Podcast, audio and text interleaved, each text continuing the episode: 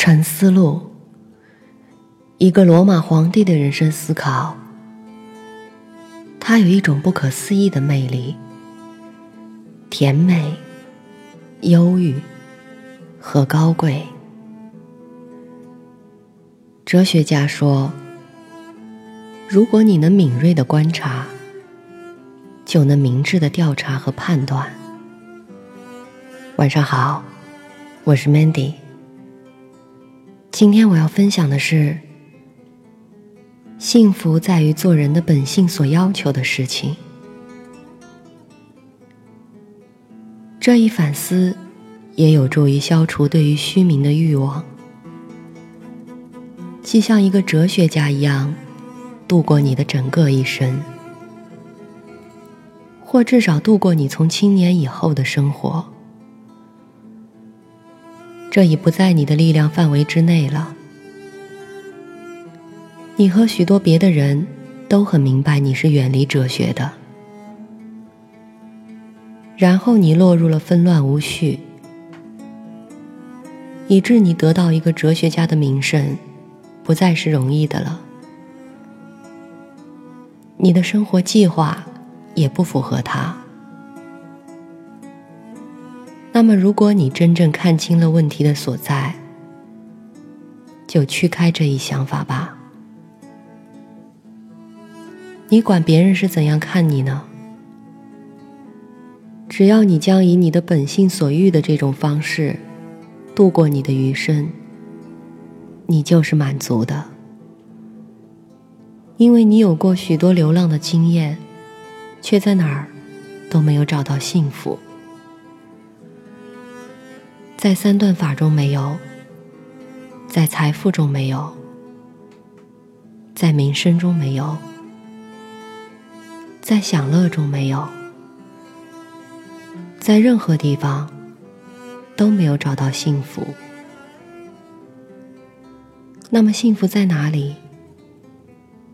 就在于做人的本性所要求的事情。那么一个人将怎样做他呢？如果他拥有作为他的爱好和行为之来源的原则，什么原则呢？那些有关善恶的原则，即深信没有什么东西与人是好的。如果它不使人公正、节制、勇敢和自由，没有什么东西对人是坏的。如果它不使人沾染与前述品质相反的品质。在采取每一个行动时，都问自己：他是怎样联系于我呢？我以后将后悔做这事吗？还有一点点时间，我就要死去，所有的都要逝去。如果我现在做的事是一个有理智的人的工作。一个和社会的人的工作，一个处在与神同样的法之下的人的工作，那么我还更有何求呢？亚历山大、盖耶斯和庞培与狄欧根尼、赫拉克利特、苏格拉底比较起来，是什么人呢？由于他们熟悉事物，熟知他们的原因，他们的治疗，这些人的支配原则都是同样的。但在后者看来，他们必须照管多少事物？他们是多少事情的奴隶啊？考虑一下，人们无论如何也要做同样的事情。即使你将勃然大怒，主要的事情在于不要被打扰，因为所有的事物都是合乎宇宙本性的。很快你将化为乌有，再也无处可寻。就像赫德里安·奥古斯都那样。其次，要聚精会神的注意你的事情，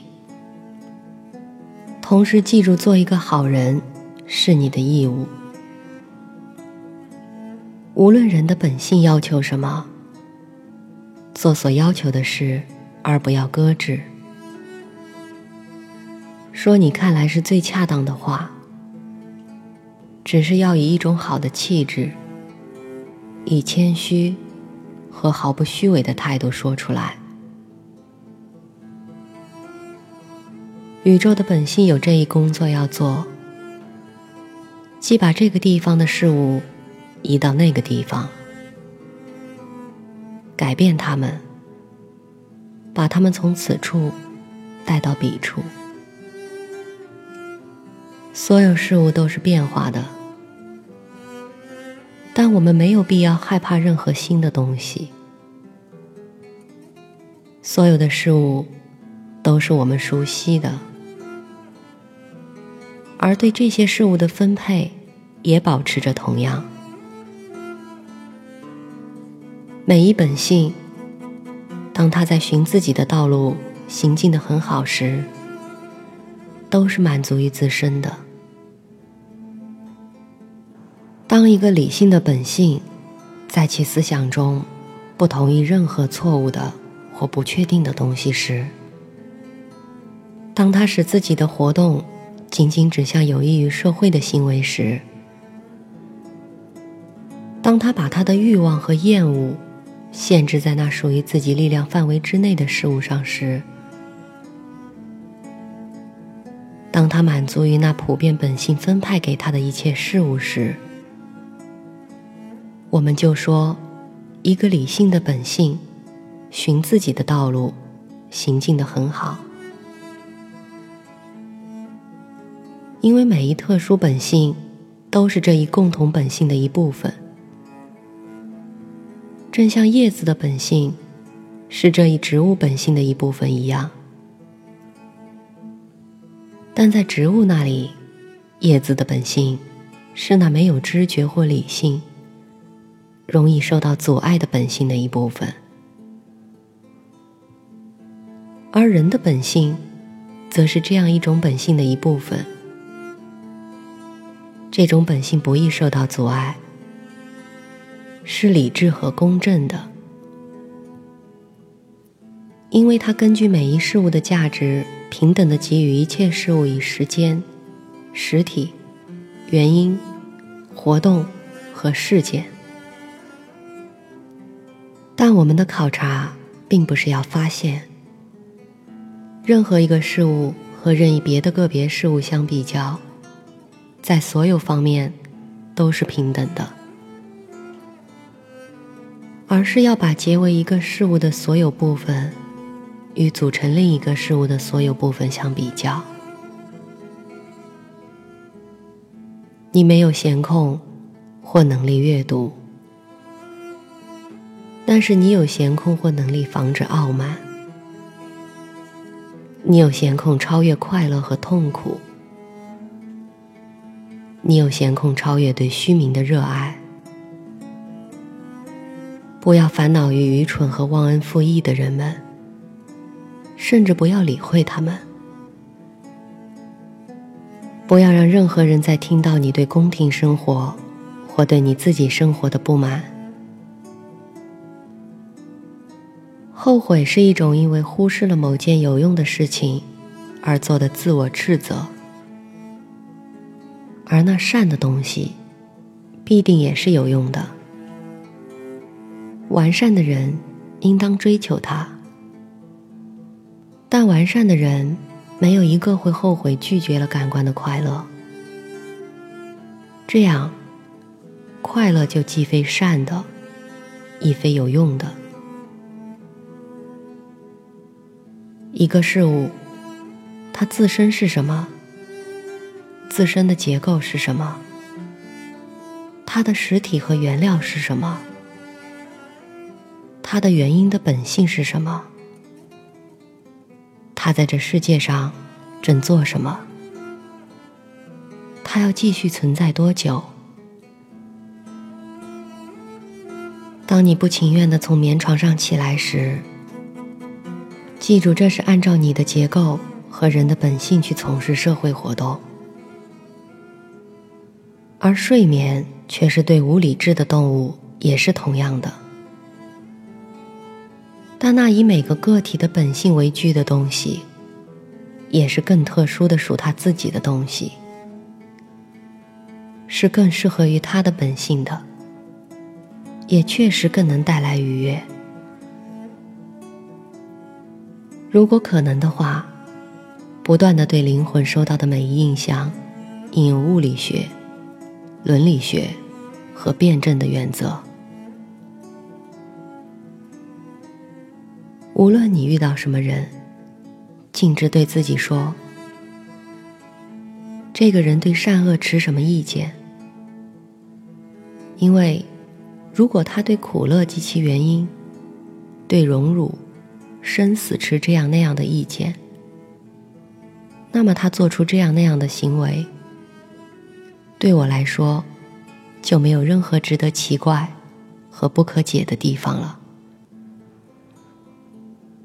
我将在心里牢记他是不能不这样做的。记住，正像对无花果树。结出了无花果，感到大惊小怪是一种羞愧一样；对这世界产生了本来就是它产物的事物，大惊小怪也是一种羞愧。对于医生来说，如果他对一个人患了热病大惊小怪，或者一个舵手对风向不遂人意大惊小怪，对他们来说。都是一种羞愧。记住，改变你的意见，追随纠正你缺点的人，这跟要坚持你的错误一样，是和自由一致的，因为这是你自己的活动，这活动是根据你自己的运动和判断。也的确是根据你自己的理解力做出的。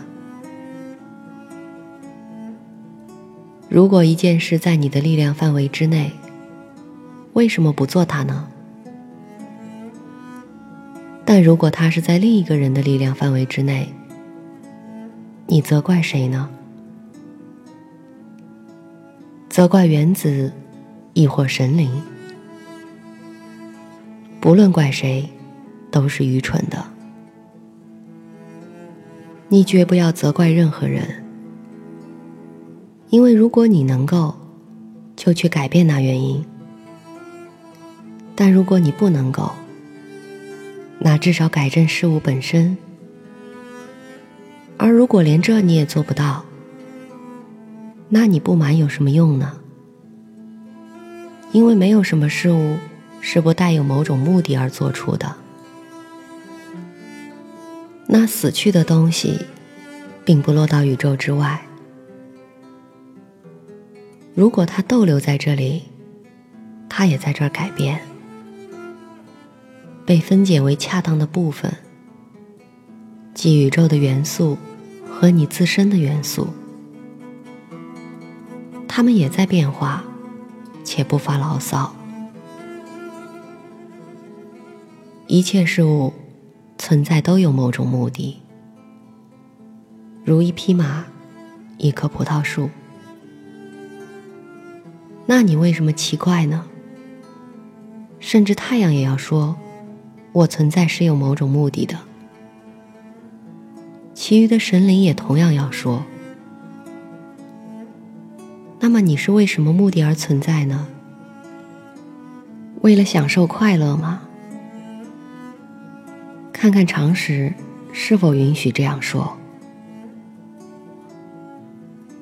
自然在每一事物结尾时，对他的关心不亚于在其开始或中途对他的关心，就像往上投球的人一样。那么对于球来说，被投上去对他有什么好处呢？而开始落下，生活落下地。对他又有什么损害呢？对一个气泡来说，形成对他有什么好处？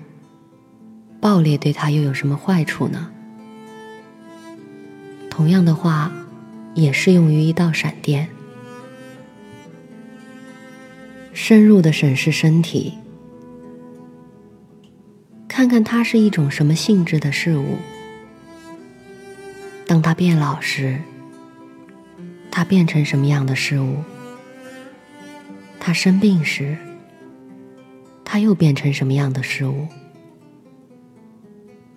赞颂者和被赞颂者，记忆者和被记忆者的生命，都是短暂的。所有这些活动都发生在这世界的一部分的一个小角落里，甚至在此，也不是所有人都意见一致。不，不是任何人都和他自己在一起的。整个地球，也只是一个点。注意你面前的东西，看它是一个意见。还是一个行为，或者一句话，你正直的忍受这一事，因为你宁愿它明天变成好事，而不是今天就是好事。我在做什么事情呢？我做有关人类善的事情。有什么事对我发生吗？我接受它。把它归于神灵。所有事物的根源，所有发生的事物，都是从他那儿获得的。当洗澡时，你看到这样的东西：油腻、汗垢、肮脏、污秽的水，所有的东西都发出令人作呕的气味。生命的每一部分和一切事物都是如此。柳希娜看见维勒斯死了，然后柳希娜死了。西孔德看见马克西莫斯死了，然后西孔德死了。埃皮蒂恩查努斯看见戴奥提莫斯死了，然后埃皮蒂恩查努斯死了。安东尼看见福斯蒂娜死了，然后安东尼死了。这就是一切。塞勒尔看见赫德里安死了，然后塞勒尔死了。那些机智隐悟的人，或者预言家，或者趾高气昂的人，他们现在到哪里去了呢？比方说，这些机敏的人，查拉克斯、柏拉图主义者迪米特里厄斯，还有尤德门及别的类似于他们的人，所有的人都是朝生暮死，早已辞世。有一些人的确甚至被人马上忘记，还有一些人变成了传说中的英雄。再一些人，甚至从传说中也消失了。那么记住这一点：你这一小小的混合物，也必定要或者是分解，或者是停止呼吸，或者被移到其他地方。一个人做适合于一个人做的工作，对他就是满足。那么，适合于一个人做的工作就是仁爱的对待他的同类，轻视感官的活动，对似可信的现象形成一种正当的判断，对宇宙的本性和发生于它之中的事物做一概观。